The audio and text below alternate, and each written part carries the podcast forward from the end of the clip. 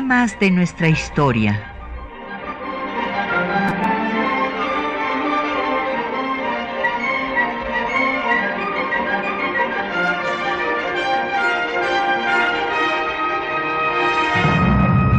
Un espacio que difunde el conocimiento del pasado para comprender nuestro presente. Programa a cargo de la maestra Patricia Galeana.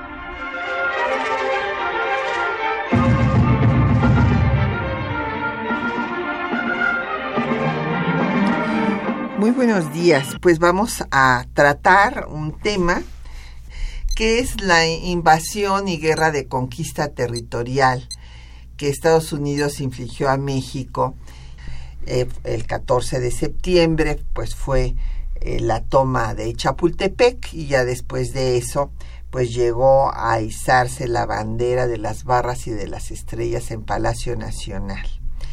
Entonces pues vamos a hablar de esta guerra y tenemos el gusto de que nos acompañe el maestro Rubén Ruiz Guerra. Bienvenido, Rubén, gracias por estar aquí con nosotros. Al contrario, muchísimo.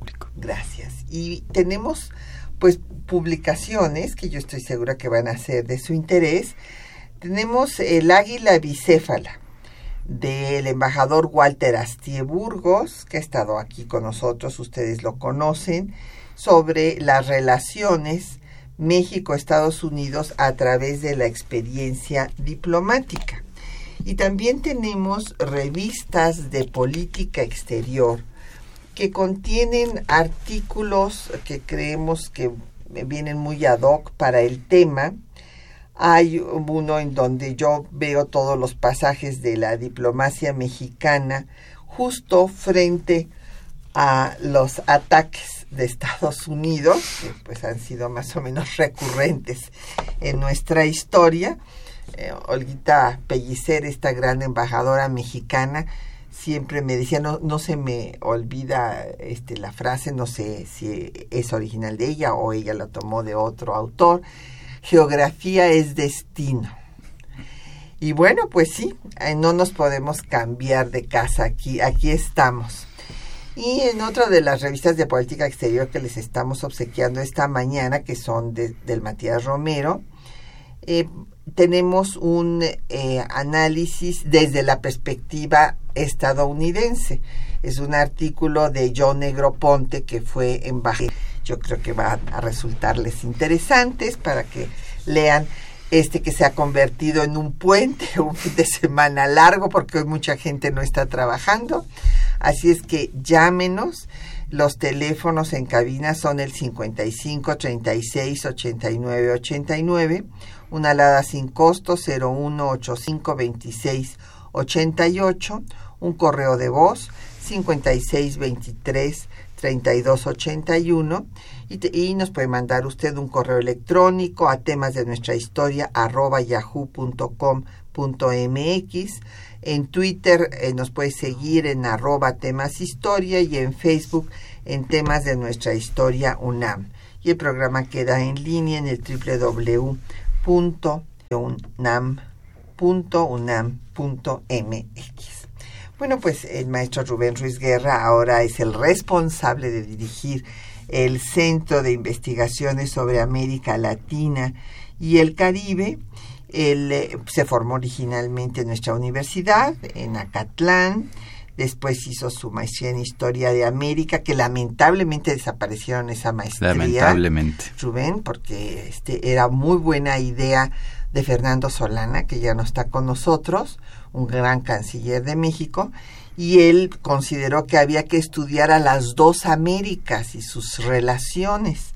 Pero bueno, luego llegaron personas con otras ideas y suprimieron esa maestría, pero he aquí que tenemos a uno de sus egresados, que es el doctor eh, maestro, Rubén, maestro, Rubén Ruiz Guerra. Y bueno, él se ha especializado en estudios latinoamericanos y eh, también en cuestión de relaciones entre los países latinoamericanos y también te toca ver las relaciones de Latinoamérica con el vecino Por del supuesto. norte. Entre sus eh, publicaciones pues, podemos recordar Hombres Nuevos, que está traducido al inglés. Sí. Eh, más allá de la diplomacia, de, eh, publicado por la Cancillería mexicana, y así como, bueno, pues otros muchos eh, textos y colaboraciones en revistas especializadas. Pues Rubén, eh, que esta idea de la supremacía blanca que ahora este, ha cobrado una fuerza terrible y que estaba ahí soterrada. Así es. Estaba soterrada, siempre la han tenido, pero este, lo que creo que fue un detonador, paradójicamente, fue la llegada de un hombre negro a la presidencia, ¿no? Entonces eso sí dijeron, ya, esto es demasiado. Y por esto y este, toda esta situación de en contra del sí. Perdón que te interrumpa. Y la posible llegada de una mujer a la presidencia. Ah, claro. O sea, se juntan las dos. Sí, sí, sí, las dos cosas. Entonces surge, ¿verdad?, el machismo supremacista blanco. Así es. Y tenemos a un señor que es un caso psicópata gobernando un, el país más poderoso del mundo. Así es, es una situación verdaderamente terrible, verdaderamente peligrosa. Ahora bien, esta idea de pues la eh, Estados Unidos que se ve a sí mismo como el núcleo, como dijo Jefferson, sobre el cual pues está la libertad, eh, los gobiernos democráticos, la civilización y que debe extenderse a todo el continente americano, porque así lo dijo Jefferson, tercer eh, presidente de Estados Unidos, pues lleva a este expansionismo territorial y este van a venir migrantes precisamente de los diferentes países europeos con esta oferta de que pues pueden venir a conquistar más territorio. Entonces, bueno, pues la expansión empieza prácticamente desde que se independizaron. Primero se apoderan del territorio que estaba entre los Apalaches y Mississippi, que se, los dejan los ingleses. Después compran la Luisiana a Francia en 1803. Eh, adquieren las Floridas de España en 1819. Eh, después cambian los límites de Oregon en 18. Y bueno, después se independiza Texas en 36, se anexa a Estados Unidos en 45 y el señor Polk, que era así claramente un expansionista convencido, pues va a eh, invadir el país, engañando, mintiéndole al Congreso, diciéndole que eran los mexicanos los que habían pasado la frontera de Estados Unidos y este esto pues llevará a que México pierda más de la mitad de su territorio. Eh, toda esta relación que haces es muy interesante y es muy importante. Tenemos que recordar que este ha sido parte de lo que ellos han visto como un destino manifiesto, un poder sobrenatural que les ha dado la posibilidad, que les ha dado la tarea de ocupar más territorios, de relacionarse con el resto del mundo, de civilizarlo, de llevarle alguno de sus valores fundamentales. En la actualidad, uno han secularizado todo este planteamiento señalando que se aboga por la vigencia de las libertades. ¿no? Esa es así como la gran, la, gran eh, idea que ellos manifiestan. Ahora, también tendríamos que recordar que todos estos procesos de avance han implicado siempre al interior de la sociedad de los Estados Unidos una problemática fuerte. ha sido la tendencia dominante, pero siempre ha habido problemas internos de los Estados Unidos que se buscan resolver con este avance y con este posicionamiento hacia el exterior. Y ese es un caso clarísimo con, el, con la guerra del 46 al 48.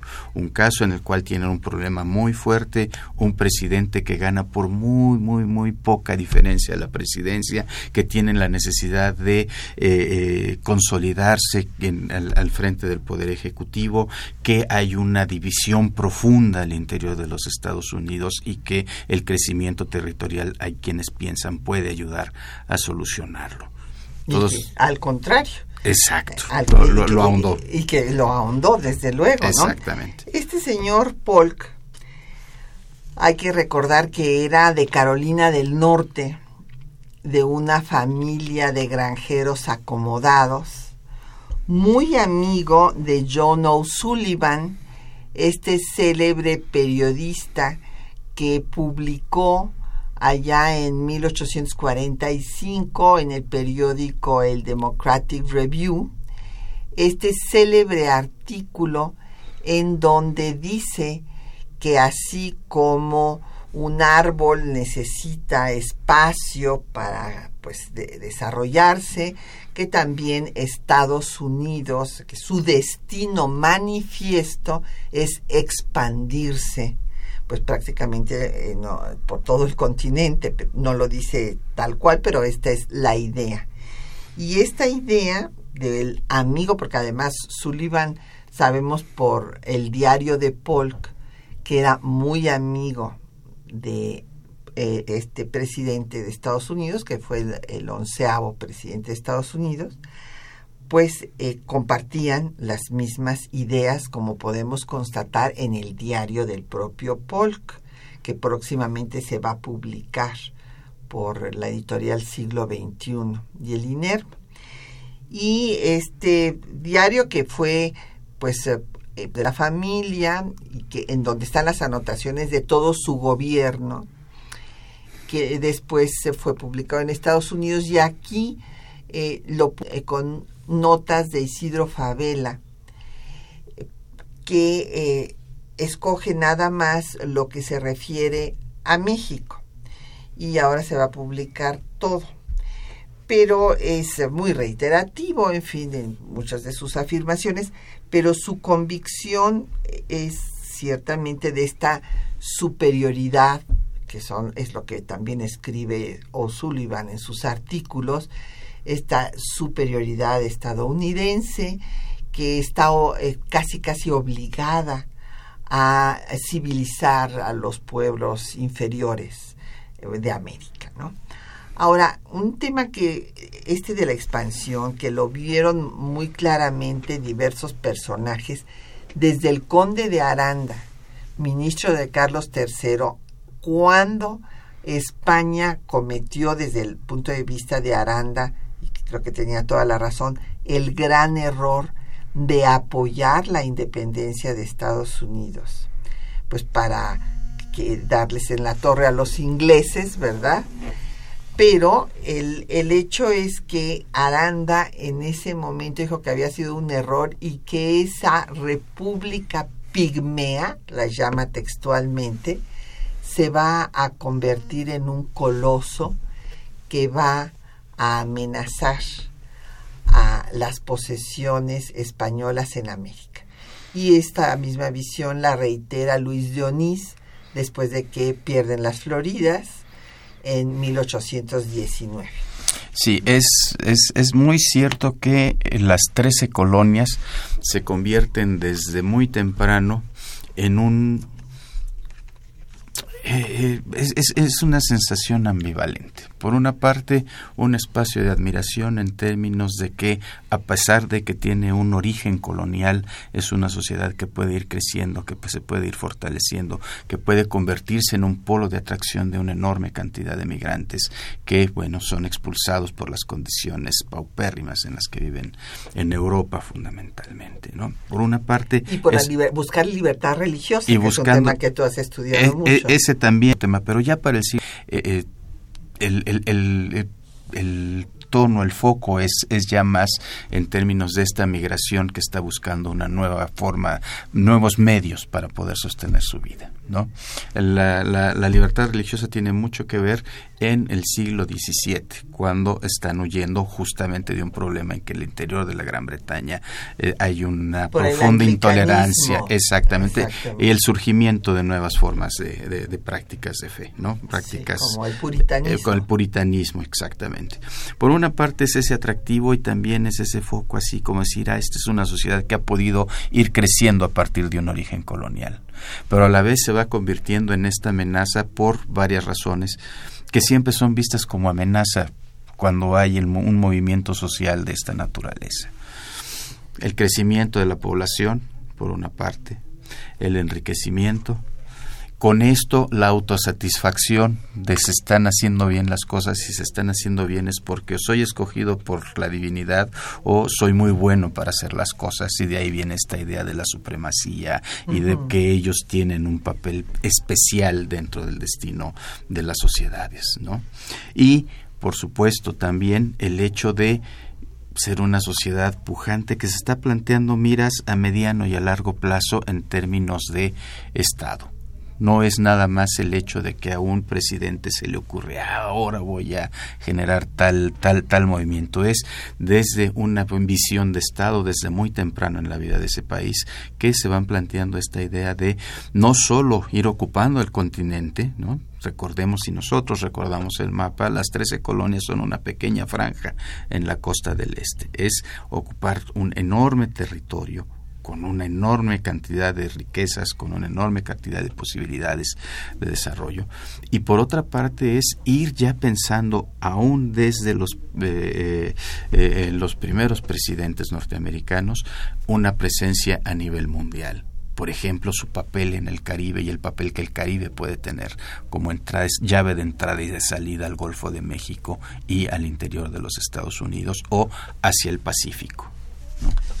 Pues vamos a hacer una pausa para escuchar eh, del disco eh, Héroes, Musas, Guerreros y otros eh, héroes o algo así le, llamó Guillermo Zapata este disco que ahorita se me olvida, pero en la canción de Qué pena da ver.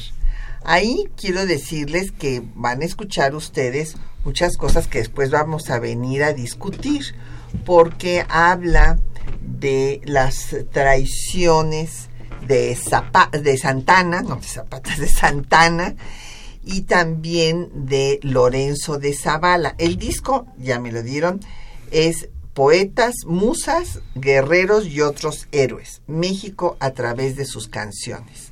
Escuchemos y después comentamos la canción.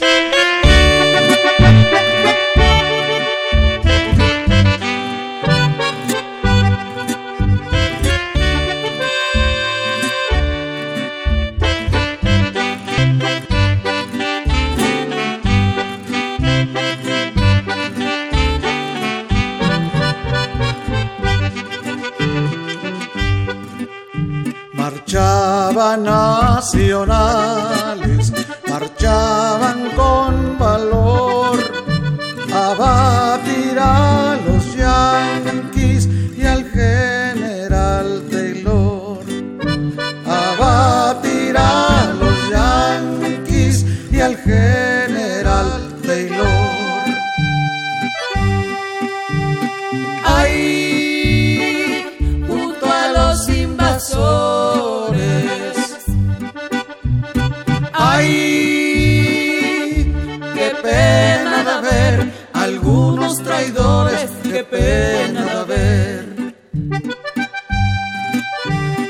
Cerro Gordo estaba el general Santana y desde allí vendió la patria mexicana y desde allí vendió la patria mexicana.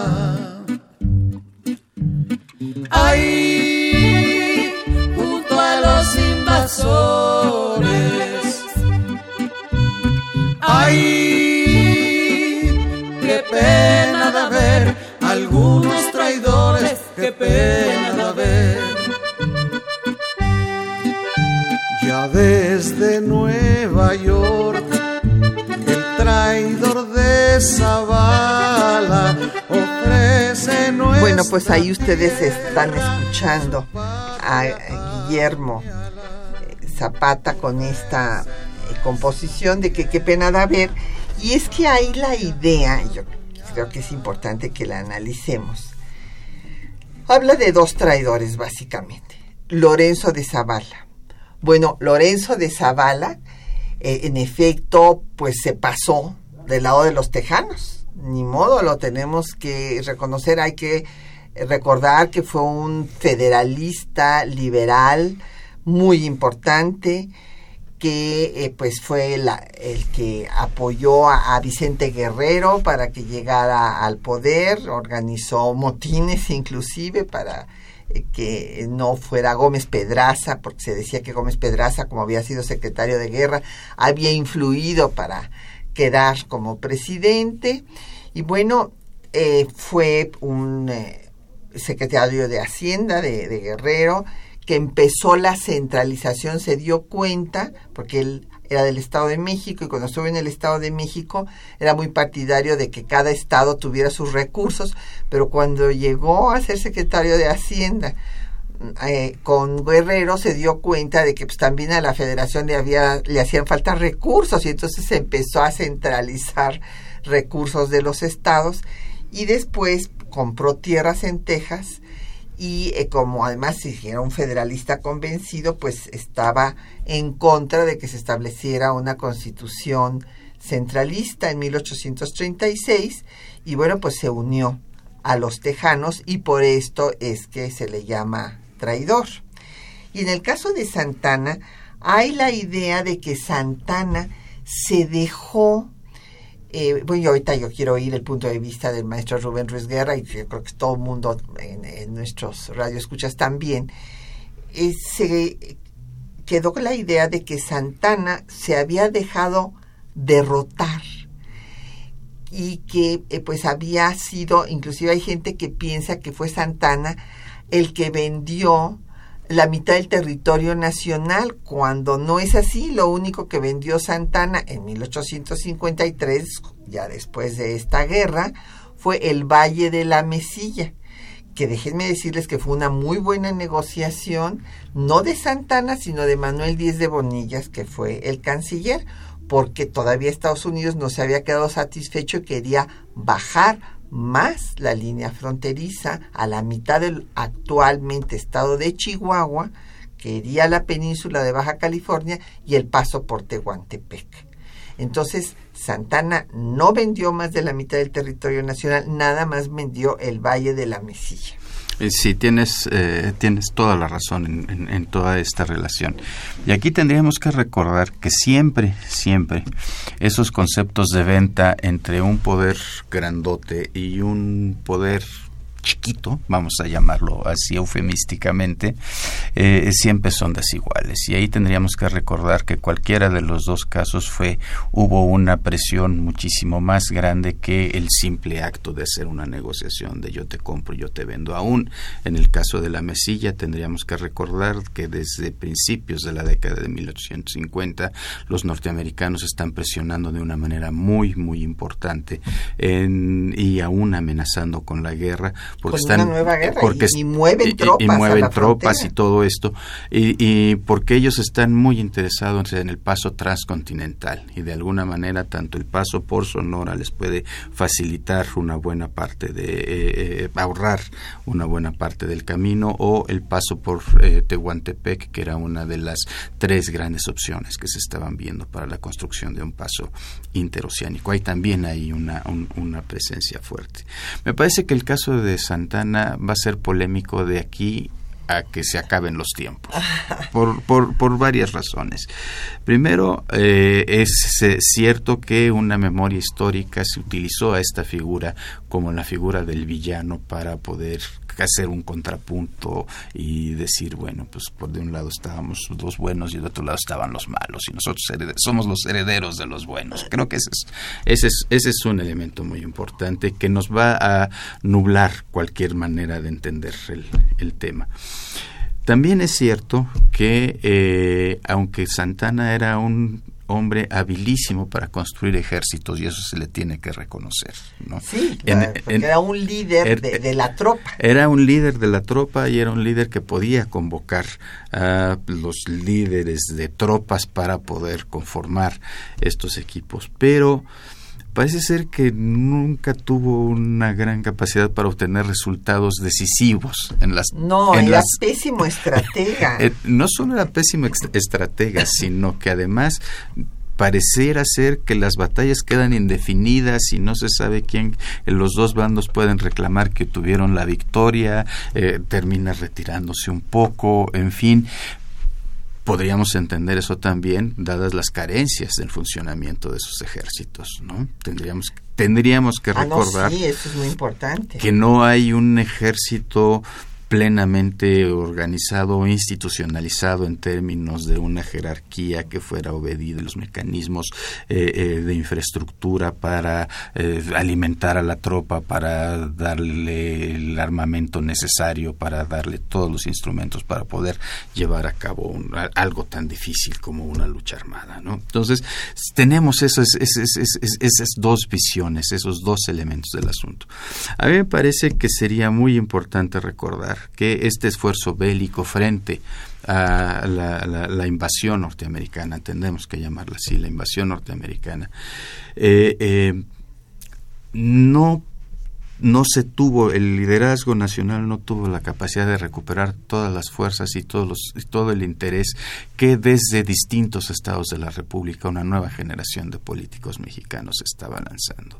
Estos políticos que pasarán a un primer nivel en la década de los 50, ¿no? Pues Estoy pensando Ponciano Arriaga, estoy pensando Melchor Ocampo, en fin, estas gentes que sí asumen que este es un tema nacional, que sí asumen que hay que plantear una defensa férrea de lo que es el territorio, la integridad, la dignidad nacional y que desde sus espacios locales están promoviendo que haya una participación importante en la lucha por la defensa, desde proveer de alimentos, de proveer de vestimenta para los militares, hasta generar milicias que pudieran armarse y participar dentro de, de- de- de la lucha de la defensa. Me parece que si algún cargo se tendría que hacer, y no nada más a Santana, sino al liderazgo eh, nacional en ese momento, es que no hubo la capacidad de construir una posibilidad más fuerte de defensa, como sí se pudo hacer en 1864 y 67 entre la invasión eh, francesa. Sí, ahora yo siento que son dos momentos en este sentido muy distintos, porque hay una gran desunión en eh, la guerra de invasión y conquista territorial. Yo le llamo textualmente de conquista territorial, porque eso fue. Y en ese momento hay estados que no participan ni colaboran con un peso o sea, sí tenemos ejemplos como Campo, que, que, que sí era el gobernador de Michoacán y demás, pero hay otros estados que no. Es más, Yucatán en ese momento se quiere anexar a Estados Unidos. Y el padre de Justo Sierra, Jus- eh, Méndez, Justo Sierra O'Reilly, está negociando la anexión. Entonces hay una gran desunión y el tema de la pérdida de los tratados, de los tratados, de los territorios del norte del país, muchos estados en el sureste y en- los ven muy lejanos y los consideran ajenos a su realidad y no les importa. Esa es, esa es la verdad, tenemos que decirlo. Además, si bien Estados Unidos invade todos los territorios de los que se quería apoderar, porque invade la Alta California, este Nuevo México, etcétera, no nada más el territorio en disputa entre el río de las Nueces y el río Bravo eh, de los límites de Texas, y, también bloquea los eh, los, puertos, eh, va, a bombardear cinco días Veracruz, Scott, ni siquiera teniendo la humanidad de dejar que salgan las mujeres y los niños, como les piden los cónsules que están ahí. En fin, eh, va Estados Unidos a hacer esta guerra de conquista frente a un país que por una parte está desunido, pero por otra que no ve la dimensión de los territorios que va a perder. Vamos, el propio Santana refiere que cuando le enseñaron en un mapa lo que se había perdido se puso a llorar. Este, eso eh, dicen, yo no sé si tuviera realmente sensibilidad como para semejante cosa, pero el hecho es que la situación de guerra de guerrillas que quiere Ocampo que se establezca en ese momento, los dirigentes, cuando se va Santana, que quedan, pues Manuel de la Peña y Peña, considera que no es posible, que no es viable, que porque en efecto hay estados que no habían colaborado y eh, la posición de Luis de la Rosa, canciller, que le toca ver la negociación de paz, eh, pues dice textualmente que hay que recoger los restos de un naufragio y que no se pierda todo el país. Y que no se iba a perder porque este Calhoun ya había declarado, este legislador eh, estadounidense, que no convenía quedarse con todo el territorio porque pues eh, los mexicanos eran una raza degradada porque aquí se habían dado todo tipo de mezclas y que solamente había que quedarse con los territorios en donde no había mexicanos o había poquitos por lo menos. Pero bueno pues vamos a hacer nos han llegado muchas preguntas ya en nuestras radioescuchas ahorita les vamos a dar paso pero vamos a escuchar eh, los textos que les hemos seleccionado en donde verán ustedes cómo Polk miente al Congreso, miente en toda la línea, diciendo que el enfrentamiento eh, se había dado en territorio estadounidense, que se había derramado sangre estadounidense y que había que pues invadir el país. Y por otra parte, pues escucharán eh, algunos de los textos de Sullivan sobre el eh, destino manifiesto y finalmente eh, el comentario que me parece muy importante de estos jóvenes entre los que estaban Ignacio Ramírez, José María Iglesias, Paino, que escriben los apuntes para la guerra con Estados Unidos, en donde concluyen que pues la ambición de Estados Unidos es insaciable.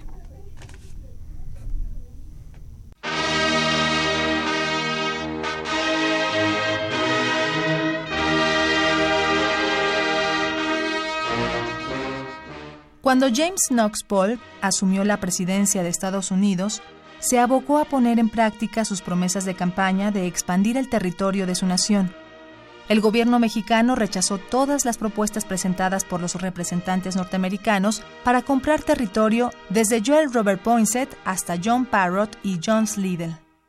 Ante esta negativa, el gobierno estadounidense inició una escalada de presiones comerciales y diplomáticas que desembocó en la invasión del territorio mexicano con el fin de provocar un enfrentamiento. El causus belli vino tras un enfrentamiento entre tropas de ambos países en el rancho de Carricitos, en territorio mexicano, donde murieron 11 soldados estadounidenses. El 11 de mayo, Polk se dirigió al Congreso de su país para solicitar que las tropas estadounidenses avanzaran sobre México. México ha traspasado la línea divisoria de los Estados Unidos. Ha invadido nuestro territorio. Ha derramado sangre americana en suelo americano y ha proclamado que las hostilidades se han roto y que las dos naciones se hallan en guerra. Yo pido la acción pronta del Congreso reconociendo la existencia del estado de guerra y poniendo a la disposición del Ejecutivo los medios necesarios para proseguir la lucha con todo vigor, lo que apresurará el restablecimiento de la paz. La declaración del presidente estadounidense fue totalmente falsa. Ni era territorio de Estados Unidos, ni México había iniciado la guerra. Fue así que el 13 de mayo de 1846, Polk consiguió la autorización del Congreso norteamericano para declarar la guerra a México. Poco antes había hecho avanzar sus ejércitos hasta Matamoros. Fue hasta el 7 de julio de 1846 que México reconoció el estado de guerra con Estados Unidos en defensa de su soberanía a través del siguiente decreto congresional. Artículo 1. El gobierno, en defensa natural de la nación, repelerá la agresión iniciada y sostenida por los Estados Unidos de América en contra de la República de México, habiendo invadido y cometido hostilidades en untos que constituyen el territorio mexicano. Artículo 3. El gobierno le comunicará a las naciones amistosas y a toda la República las causas justificables que la obligan a defender sus derechos, habiendo quedado sin otra alternativa que no sea la de repeler con fuerza en respuesta a la violenta agresión cometida por Estados Unidos. Desde mayo de 1845, el periodista John L. O'Sullivan publicó en el periódico Democratic Review lo que conocemos como la doctrina del destino manifiesto. El cumplimiento de nuestro destino manifiesto es externos por todo el continente que nos ha sido asignado por la providencia para el desarrollo del gran experimento de libertad y autogobierno. Es un derecho como el que tiene un árbol de obtener la tierra necesaria para el desarrollo pleno de sus capacidades y el crecimiento que tiene como destino. La obra colectiva Apuntes para la historia de la guerra entre México y Estados Unidos, en cuya redacción participaron un grupo de jóvenes intelectuales que vivieron la invasión norteamericana, se describen claramente los orígenes de la guerra. Para explicar, pues, en pocas palabras, el verdadero de la guerra, voy a decir que la ha ocasionado la ambición insaciable de Estados Unidos, favorecida por nuestra debilidad. Estados Unidos penetró hasta la República Mexicana desde la toma de Chapultepec, bandera de las barras y las estrellas en Palacio Nacional en septiembre de 1847. Luego de que el eje para la capital de la República durante más de cinco meses, el gobierno mexicano se vio obligado a firmar el Tratado de Paz, Amistad y Límites entre México y los Estados Unidos el 2 de febrero de 1848, mejor conocido como Tratado Guadalupe Hidalgo.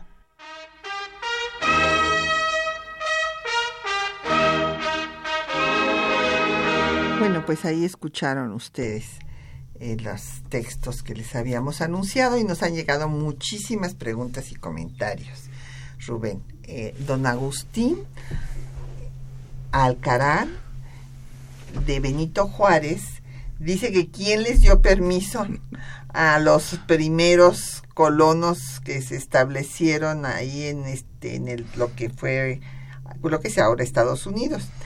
Bueno, pues nadie les dio permiso, en realidad se lo tomaron, nos decía Rubén que eran los, habían venido de ilegales. Exactamente. Son ilegales, son indocumentados. Son indocumentados. Son indocumentados.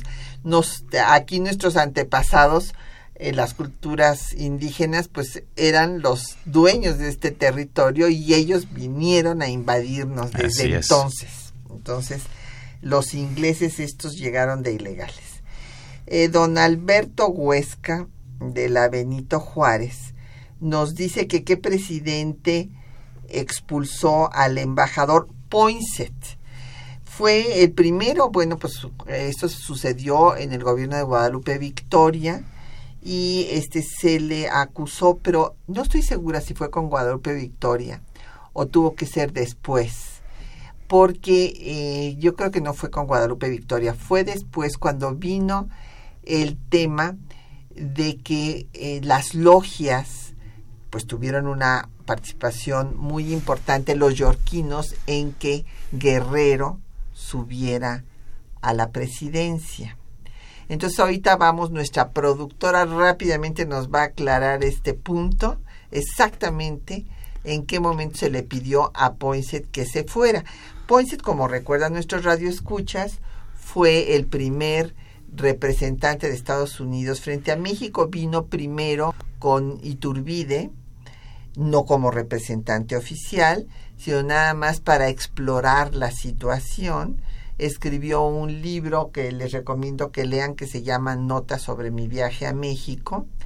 Después se llevó de aquí las Nochebuenas que les pusieron poinsetas allá en Estados Unidos y es el que le dio justamente a los yorquinos los trámites frente a la logia de York, que surge primero en York, Inglaterra, luego se traslada a Nueva York, acá Estados Unidos, y que se establece aquí en México. Y la razón por la cual se le expulsa es porque se dice que está interviniendo en los asuntos nacionales. Eh, no estoy seguro, si pudiera, Guerrero evidentemente no fue. No, no, no, Si fue después, tendría que haber sido el gobierno de Anastasio Bustamante con Lucas Salamán de ministro de Relaciones, ¿no? Eh, pero yo sigo teniendo la impresión de que fue en la época de Victoria. Sí, es la impresión, no, no lo, no lo tengo ahorita, ahorita lo, lo, verificamos. Sí. Don Efren Martínez de la Gustavo Amadero eh, dice que si fue hace 100 años, no, cuando nos invadieron, no, donde bueno, nos han invadido varias veces. O sea, pero este eh, de la guerra de conquista territorial fue hace 170 años. Ahora bien, tiene usted razón en que hace 100 años también nos habían invadido, porque hace 100 años Bueno, ya para estas fechas de septiembre ya se habían ido porque se fueron el 5 de febrero de 1917, la expedición punitiva de 10.000 individuos que estaban buscando a Villa al mando de Pershing, que será el general pues que vaya después en la Primera Guerra Mundial a encabezar las tropas de Estados Unidos.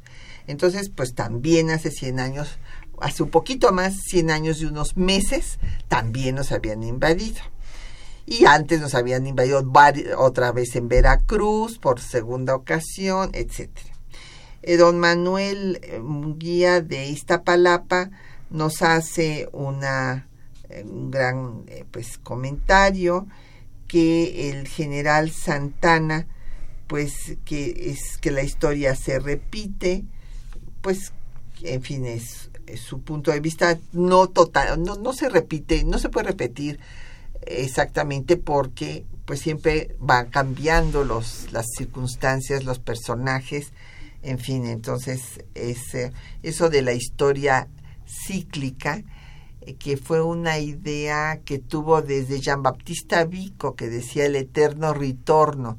Hablaba de que sí había reacciones semejantes de los seres humanos frente a condiciones parecidas, pero bueno, pues es como una espiral porque nunca son, pueden ser iguales, evidentemente. Gerardo Solís eh, pues habla de que si Santana usó uniforme norteamericano, no, no, no usó uniforme norteamericano. Mario Orozco de Iztacalco eh, dice que si fue una buena negociación la venta de la mesilla. Bueno, sí, sí fue una buena negociación diplomática, hay que reconocerlo, porque no era lo mismo negociar con Estados Unidos después de que ya no, había derrotado a México y le había quitado más de la mitad de su territorio antes. Entonces, la negociación, como les digo, no fue mérito de Santana, fue mérito de Manuel Díez de Bonilla, que fue el negociador, y pues eh, dio lo menos porque ya, ya había la amenaza, como eh, comentó el maestro Rubén Ruiz Guerra, de una nueva guerra. Entonces, este, pues ante esto les dio lo menos que fue el Valle de la Mesilla que querían para pasar su eh, ferrocarril que comunicara sus posesiones del este con las que nos habían quitado a México en, en el oeste. Y en cuanto a las indemnizaciones, bueno, pues es increíble porque originalmente de la guerra de Estados Unidos contra México cuando se pierde la mitad del territorio acaban dándonos eh, pues unos cuantos millones de pesos. O sea fue eh, 10 15 millones pero nos dieron 13 dieron 13 habían ofrecido 15 y dieron 13 y en el Valle de la Mesilla pues ofrecieron 10 ¿no? No, también ofrecieron 15, pero acabaron también dando menos. Ah, acabaron dando 10. Bueno, aquí ya tenemos el dato, nuestra productora que sale en Becerril rápidamente nos aclara que quien pidió oficialmente la expulsión de Poinsett fue José María Bocanegra, que este, lo hizo en julio de, 1800, de 1830 Poinsett salió del país. Y hay que, es que hay que recordar que José María Bocanegra ocupó eh, la presidencia interinamente. Bueno, pues nos han llegado muchas preguntas, pero vamos a hacer una pausa para escuchar otro poco de música. Vamos a escuchar del mismo disco de Guillermo Zapata. Ahora vamos a escuchar una canción muy simpática que se llama Las Pulgas Gringas, que es un anónima.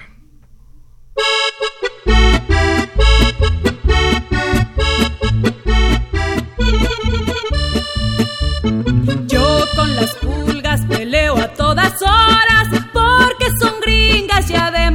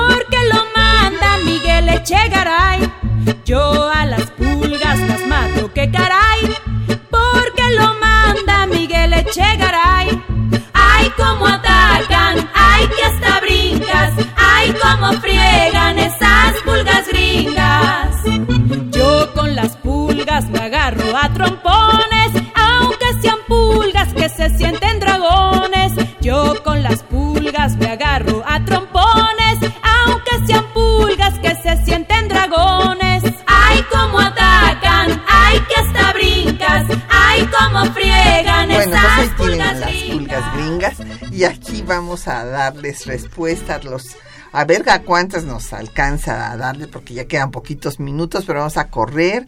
A ver, don Javier Guerra de la Benito Juárez eh, dice que en qué se basó el conde de Aranda para hacer semejante declaración de que la República Pigmea se convertiría en un coloso. Bueno, pues fue su visión fue, fue su visión porque, bueno, pues esto, imagínese usted que lo hace en el gobierno de Carlos III, o sea, estamos hablando del siglo XVIII, se acababan de independizar. Y bueno, al conde de Aranda le pareció que fue un error, como en efecto fue, porque eso fue un pésimo eh, precedente para este, las eh, colonias hispanoamericanas, que los españoles apoyaran a los estadounidenses para que se independizaran de los ingleses. Bueno, pues entonces acá los hispanoamericanos dijeron, bueno, nosotros, ¿por qué no? ¿Verdad? Porque vamos a seguir aquí bajo la sujeción del imperio español.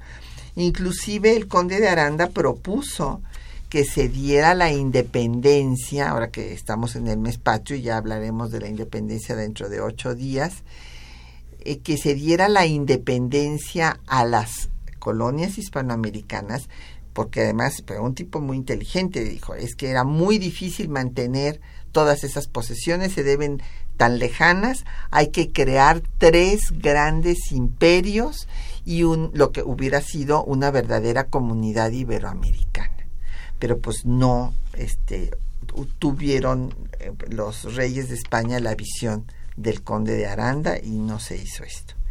Jorge Morán Guzmán dice de la eh, Gustavo Madero que si no es que Lorenzo de Zavala y Juan Nepomuceno Almonte, que son considerados traidores, vieran que pues el país era un caos y por eso Zavala se fue con los tejanos y Almonte con los monarquistas.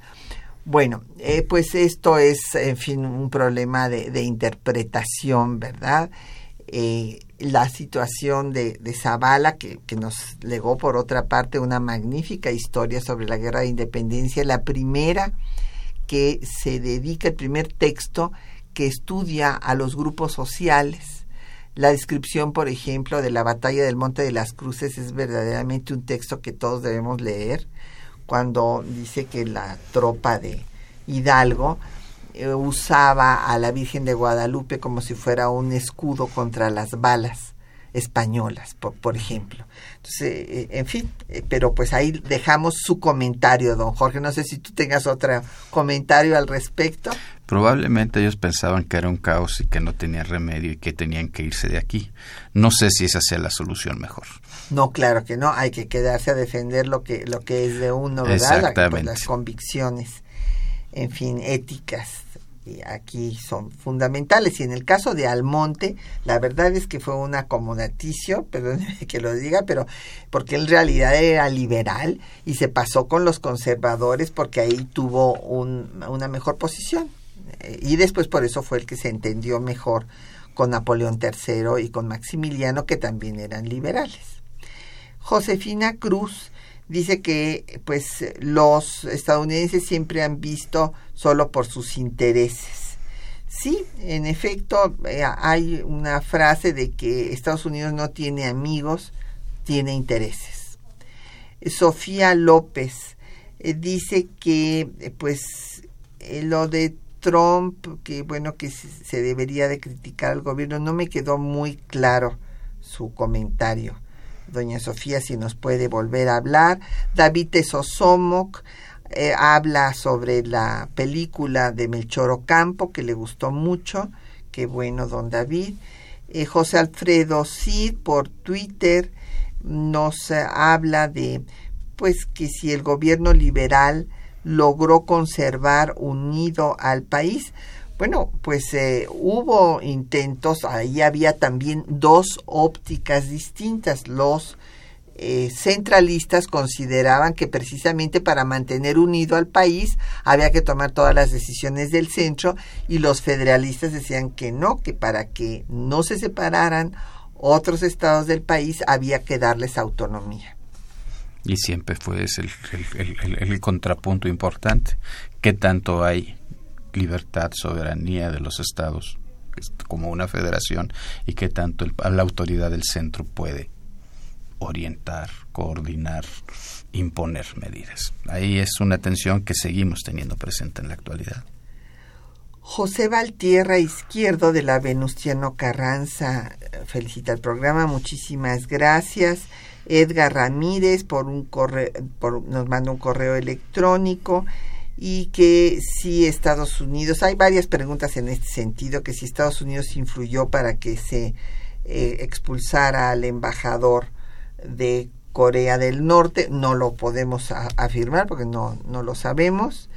Manuel Murguía eh, también nos llamó, muchísimas gracias. Otro comentario sobre el embajador norcoreano de don Jesús Ríos en el mismo sentido. David Tesosomoc de Atizapán de Zaragoza dice que eh, por qué no se quedaron con todo el país si ganaron la guerra. Pues ese es el punto donde David es muy interesante su pregunta. En efecto, hubo una corriente en el Congreso estadounidense eh, de All México. Pues sí se podían haber quedado con todo el país, sí, Inclusive esa era la convicción y el temor que tenía Manuel de la Peña y Peña y Luis de la Rosa que eh, estaban establecidos en Querétaro, mientras eh, los norteamericanos estaban aquí en la Ciudad de México, de que si se tardaban más en la negociación y no aceptaban por lo menos perder estos territorios que se perdieron, desapareciera todo México. Esa era justamente su preocupación. Y si no se quedaron con todo, don David, fue por lo que dijo Calhoun, eh, este legislador estadounidense, John Calhoun, dijo que no, que era terrible esto de quedarse con todos los mexicanos porque era una raza degradada por el mestizaje que había habido eh, con los indígenas, inclusive con los esclavos negros esta posición racista fue un poco lo que nos salvó. También hay que recordar que había tanto Whigs como demócratas, todavía no eh, surgía el, el Partido Republicano, eran los Whigs y los demócratas. Y había unos Whigs que se decían los Whigs de conciencia, que estuvieron siempre en contra de la guerra, esto también hay que decirlo. O sea, también ahí en el interior del Congreso hubo estos Whigs que además estaban en contra de la guerra porque decían que no debía eh, eh, establecerse la esclavitud en territorios que no había esclavitud. Esto les parecía que iba en contra de su conciencia, por eso se llamaban los Whigs de conciencia mientras que había otros que eran los Whigs algodoneros. Aquí ya estaba la división norte-sur perfectamente bien delimitada y que va a venir precisamente por todos los territorios que nos quitaron el desequilibrio mayor entre el norte y el sur y la guerra de secesión.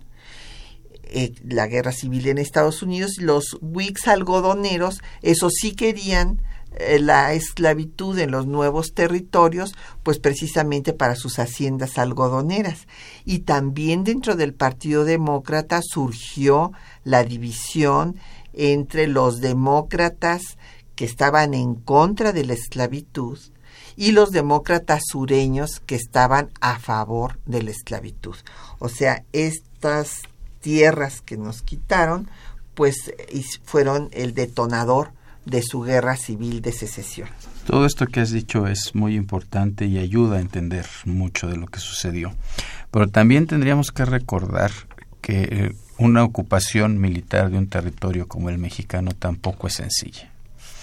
Más en, en ese momento los Estados Unidos no tenían la capacidad de poder lograr un control sobre el territorio nacional. Justamente por todas estas divisiones, por todas estas confrontaciones, por todas estas distintas ideas de lo que debía ser el país que ellos tuvieran. Entonces, pues sí, ganaron la guerra, pero tendríamos que recordar que apenas la construcción del ejército norteamericano fuerte, organizado, bien armado, en fin, vendría todavía hasta, hasta la guerra de secesión y aún después de la guerra de secesión. Todavía en ese momento son más bien, es, es sí un ejército que está en formación, sí un ejército mucho mejor armado que el mexicano, pero todavía no tiene toda la capacidad, la operatividad para poder hacer la guerra de conquista sobre todo el territorio. Nuestro territorio es un territorio muy complejo muy fragmentado, con enormes dificultades para la comunicación.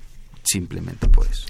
Y bueno, hay que recordar que Abraham Lincoln era ya en ese momento legislador, miembro de la casa, eh, de la Cámara de Representantes, y él eh, dijo en 48, en enero de 48, antes de que se firmara el tratado, justamente cuando se estaba viendo si se seguía la guerra o ya se hacía la paz, Lincoln dijo que al inicio de la guerra él se había callado por no parecer antipatriota, porque a todos los que estuvieron en contra de la guerra los acusaban de estar en contra de su propia patria, pero que en ese momento tenía que hablar y tenía que decir que Polk había mentido, no lo dijo textualmente, pero fue la idea, que no era cierto que fuera territorio estadounidense donde se hubieran derramado la sangre de, de 11 a 15. Hay autores que nos dicen que fueron 11 muertos, otros 15 los que sirvieron de pretexto para esta invasión. Y Lincoln además dice que lo que se ha gastado en la guerra, en recursos, eh, pues de dinero y también de pérdidas de vida, es mayor que el territorio con el que se va a quedar Estados Unidos. Eso es lo que declara Lincoln en ese momento. Y pues ya se nos acabó el tiempo. Ha sido un gusto tener al maestro Rubén Ruiz Guerra aquí en cabina y le agradecemos a nuestros compañeros que hacen posible el programa, Juan Estac y María Andoval en la lectura de los textos, Socorro Montes en el control de audio, Quetzalín Becerril en la producción, Jacqueline Santos y Erlinda Franco en los teléfonos con el apoyo de Felipe Guerra y Patricia Galeana se despide hasta dentro de ocho días.